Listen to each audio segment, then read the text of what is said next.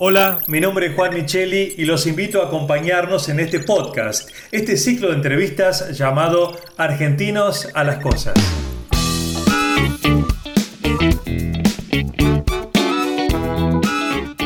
Argentinos a las Cosas es un espacio de reflexión para pensar los desafíos que enfrentamos como sociedad y así poder construir un país sustentable para todos en este siglo XXI. Esta es la propuesta de Argencom, la Asociación de Empresas Líderes de la Argentina del Conocimiento.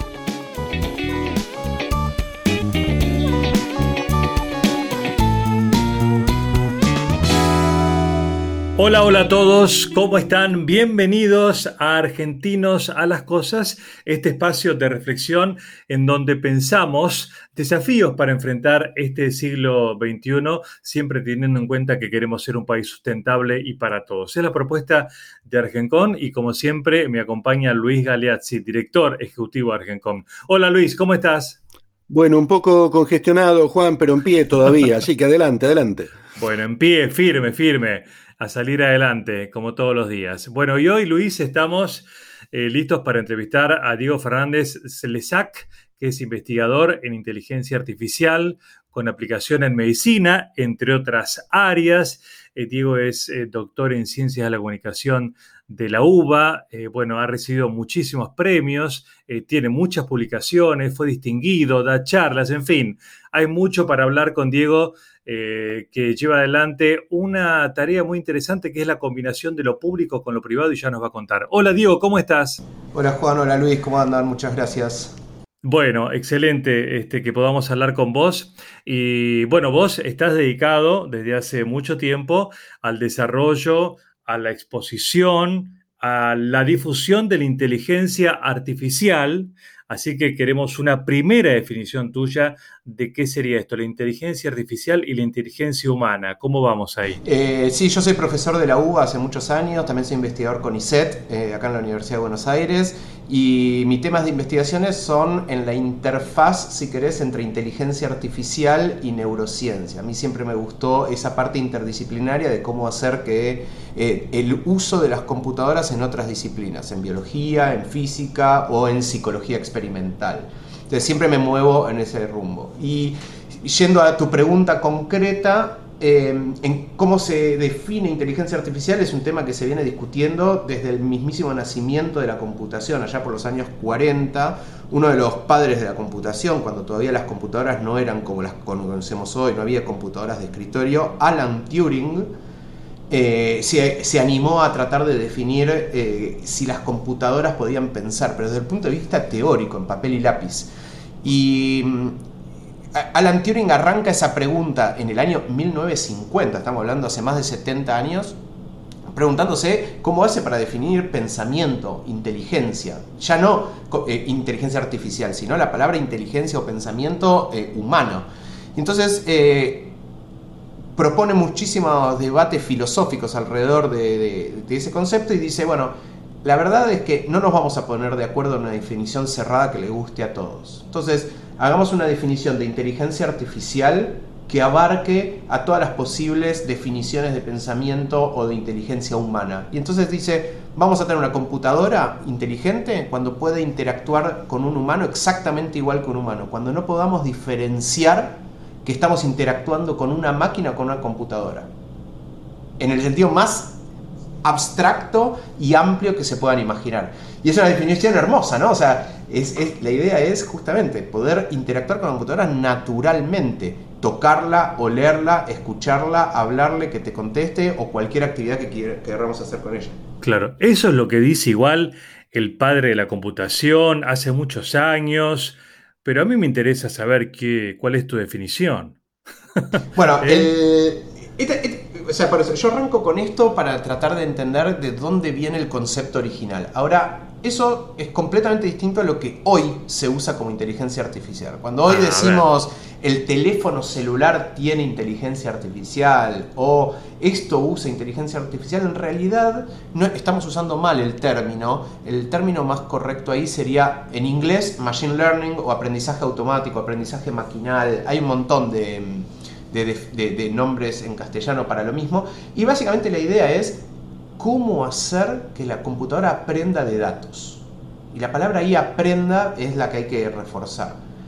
Uno hoy en día cuenta con datos de todo tipo y color, por ejemplo con los celulares, eh, datos geográficos de, no sé, eh, mapas para viajar de un lugar a otro, lo que fuera.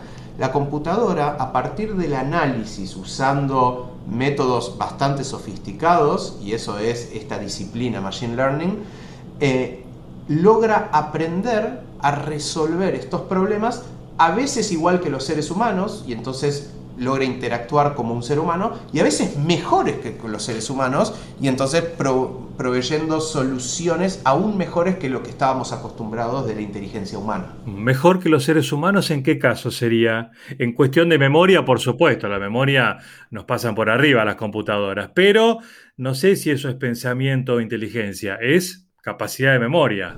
Está perfecto lo que decís. Eh, eh, hay algo que pasó en los últimos años, que es que la evolución del poder de cómputo y de la memoria explotó en las computadoras abismalmente. O sea, hoy un teléfono de bolsillo es muchísimo más poderoso en memoria y en procesamiento que cualquier computadora de hace 20 años. O sea, eso explotó. La pregunta es, ¿dónde está la inteligencia ahí? Porque una cosa es hacer cuentitas rápido y otra cosa es eh, tener inteligencia.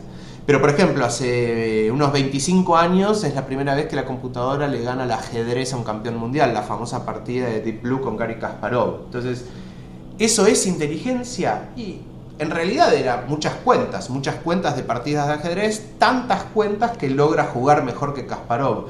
Llamar a esa inteligencia eh, está en el límite, ¿no? O sea, hacer muchas cuentas y resolver un problema bien puede llegar a llamarse inteligencia, pero en realidad estás hablando de cómputo y memoria eh, a toda velocidad. O sea que las definiciones ahí se empiezan a hacer grises y por más que cómputo y memoria hayan crecido mucho y no sean exactamente inteligencia, eh, cuando vos haces mucho cómputo con mucha memoria, podés llegar a encontrar comportamientos subyacentes que muestren algún grado de inteligencia. Eh, Diego, ¿y cómo vos eh, haces compatible tu trabajo como investigador del CONICET y a su vez como empresario? ¿Cómo es, eh, cómo está en la Argentina esta combinación público y privada? Sí, hay distintas maneras de, hacerlo. Yo soy investigador CONICET y profesor en la Universidad de Buenos Aires y entonces por, por, digamos, por reglamento, por mi contrato laboral, yo soy de la universidad y de CONICET. Eso quiere decir, toda la propiedad intelectual que yo produzco es de UBA CONICET y eventualmente se puede ceder con licencias a empresas. Eh, entonces, la manera que, que UBA y CONICET tiene para manejar este tipo de cosas se ha flexibilizado en el último tiempo y se ha agilizado y por supuesto tiene infinitas trabas burocráticas, legales, regulatorias de todo tipo y color que si uno, la, uno tiene paciencia y logra, logra entablar las conversaciones con los, con los agentes involucrados y con mucha, mucha paciencia y, tratando de ser eh, abierto, logra sortear todos estos eh, eh, estas trabas o, complicaciones. Y la manera es a, través de convenios. O sea, en general CONICET tiene maneras de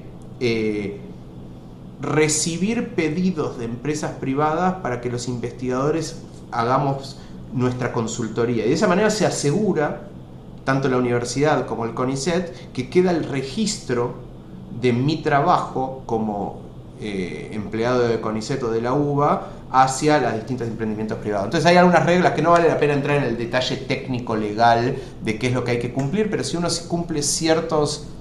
Eh, hitos en, cómo participa de la empresa y qué tipo de contratación tiene, entonces eh, uno puede llegar eh, a, tener emprendimientos privados aún siendo de CONICET. una regla básica, solo para que entienda el público que está escuchando, es nosotros no podemos cobrar un sueldo de la empresa. O sea, cuando yo digo participo de una empresa, a mí la empresa no me paga ningún sueldo. En realidad, la empresa contrata al CONICET quien eh, me asigna a mí como consultor de la empresa. Entonces, de esa manera eh, queda el registro de todo el circuito, sobre todo de propiedad intelectual, digamos. Sí, Diego, el, punto que estás comentando me parece que es crucial porque eh, un ecosistema de conocimiento que, como el argentino, que no es enorme, digamos, que tiene recursos limitados, tiene que hacer la mejor gestión posible de los recursos del sector público y del sector privado. Y lo mejor es que trabajen en, unión, en conjunción. Em, entonces, eh, lograr un buen canal de vinculación tecnológica en este nivel, de, sobre todo en la especialidad de inteligencia artificial, que es tan crítica para el desarrollo de cualquier industria hoy en día, es esencial, es, básico. Vos sos una especie de pionero en encontrar formas de integración de los dos mundos. ¿Cuáles son las sugerencias que vos podrías hacer para mejorar ese canal de vinculación entre, entre la parte privada y la pública? Sí, esto tiene, eh, para mí el gran problema que tiene esto es el miedo a eh, eh, establecer convenios, contratos y, vehículos de transferencia, ¿no? O sea, hay que perder ese miedo. Estamos acostumbrados a que históricamente era imposible y hoy ya no es tan imposible. CONICET tiene bastante articulado mecanismos de transferencia muy ágiles y en particular yo voy a hablar de Facultad de Ciencias Exactas de la UBA, no sé otras universidades, pero entiendo que debe ser similar, también tiene vehículos y son realmente muy ágiles. Sí, eh, hay un entendimiento que por ahí tiene una eh, barrera de entrada un poquito alta, pero si se le pierde el miedo, si hay entendimiento de cuáles son los derechos, obligaciones, responsabilidades y, cosas que se pueden hacer, yo soy de los que defiende que es relativamente sencillo. Hoy en día, yo he hecho, antes de tener eh, mi propio emprendimiento y, y, hacer esto que estaba contando, yo he participado en muchísimas consultorías de empresas que me preguntaban, por fuera yo daba una charla en algún lado, lo que sea, se me acercaban y decían, mira, tengo este problema, ¿vos podés resolvérmelo? Sí, por supuesto, sentémonos.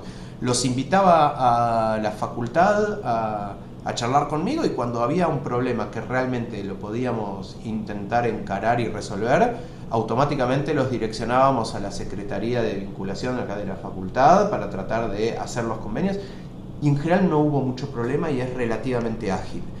O sea, yo creo que el principal problema está en el miedo que tenemos por estar mal acostumbrados. Es un miedo genuino y válido, porque efectivamente hasta hace poco tiempo no era sencillo, pero en el último tiempo se ha agilizado mucho y hay muchas experiencias muy buenas y yo creo que eh, es muy importante que empecemos a eh, difundir que estos convenios, estas colaboraciones, estas consultorías, contratar a un investigador hoy es relativamente sencillo y muy valioso. Pensá que un investigador en el mundo de Machine Learning, Data Science, inteligencia artificial y todos estos rubros, si vos querés contratar a una persona con esa formación en cualquier sitio de contratación de páginas web en el mundo, vale, no sé, por ahí 100 dólares la hora, es una locura, es una demencia total, e incluso más. Y nosotros los investigadores tenemos sueldos que, están razonablemente bien, pero no son maravillosos. Entonces, que a nosotros hacer consultorías, hacer transferencia de nuestro conocimiento a empresas a través de estos convenios, primero nos gusta y segundo eh, nos sirve para complementar un poco el sueldo. Y el CONICET y la UBA, y hablo de la UBA, pero insisto que otras universidades de entrar lo mismo, tienen vehículos ágiles para justamente favorecer que los investigadores sigamos haciendo investigación, nos quedemos en la universidad pública, en el CONICET, haciendo conocimiento eh, para la nación, pero también podamos resolver por precio de mercado una consultoría técnica que, en estos temas en donde los recursos humanos no, no sobran. Digo, lo que decís es realmente importante porque, repito, es un mundo de escaseces y el talento es escaso y la renovación tecnológica, las novedades eh, son permanentes, por lo tanto, mantener un, grupo de especialistas conectados, bien conectados, maximiza el resultado. Em, e, estas experiencias que, vos comentás de consultoría del sector eh, universitario al sector privado, eh, como vos decís, todavía no son, usuales, no son orgánicas, no, digamos, es un mercado que, de, relaciones que todavía no fluye con la velocidad que podría y como vos decís, posiblemente sea más por tradición que por eh, realidad, que hoy, si uno lo intentara lo lograría mucho mejor. Em, ¿Cómo ves la posibilidad del diálogo entre especialistas? Es decir, que un ingeniero de un laboratorio, de una corporación o de una startup eh, hable con ustedes, con, los eh, investigadores de, la Universidad de Exactas o de la FAMAF en Córdoba o de cualquier universidad con especialidad y, logre ese diálogo en la base, que creo que es lo fundamental, ¿no? Que, que, las cosas ocurran en el contacto entre personas.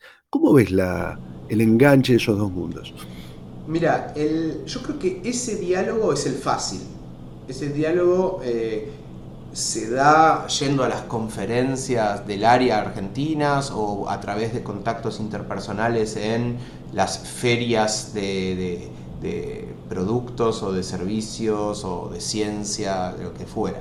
O sea, ese, ese diálogo entre un ingeniero de una corporación, un data scientist o lo que sea, y un investigador, yo creo que es el, fácil de lograr y que cualquier evento en donde invites a las dos partes y logres tener cierta atracción, se da medio naturalmente.